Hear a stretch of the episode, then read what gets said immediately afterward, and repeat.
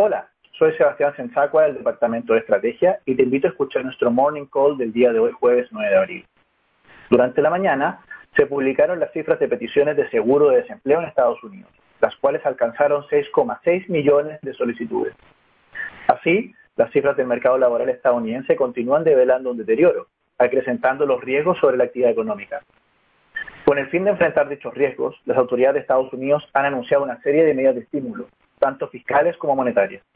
De este modo, los mercados accionarios globales han registrado en los últimos días movimientos positivos en términos generales, destacando el aumento de la bolsa norteamericana el día de ayer. Sin embargo, lo anterior no está exento de volatilidad, en consideración a que aún existe una solución concreta para enfrentar el COVID-19, como es el caso de una vacuna, y la actividad económica aún no se ha restablecido del todo.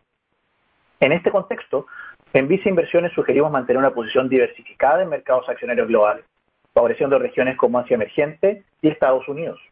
Dichas recomendaciones se ven reflejadas en nuestros fondos mutuos de renta variable internacional, como es el caso de Visa Acciones Mundo Activo y Visa Acciones Mercados Emergentes. Finalmente, te recordamos mantener tu perfil de inversionista actualizado y seguir nuestras recomendaciones, ya sea mediante nuestra página web visainversiones.cl o contactando directamente a tu ejecutivo de inversión.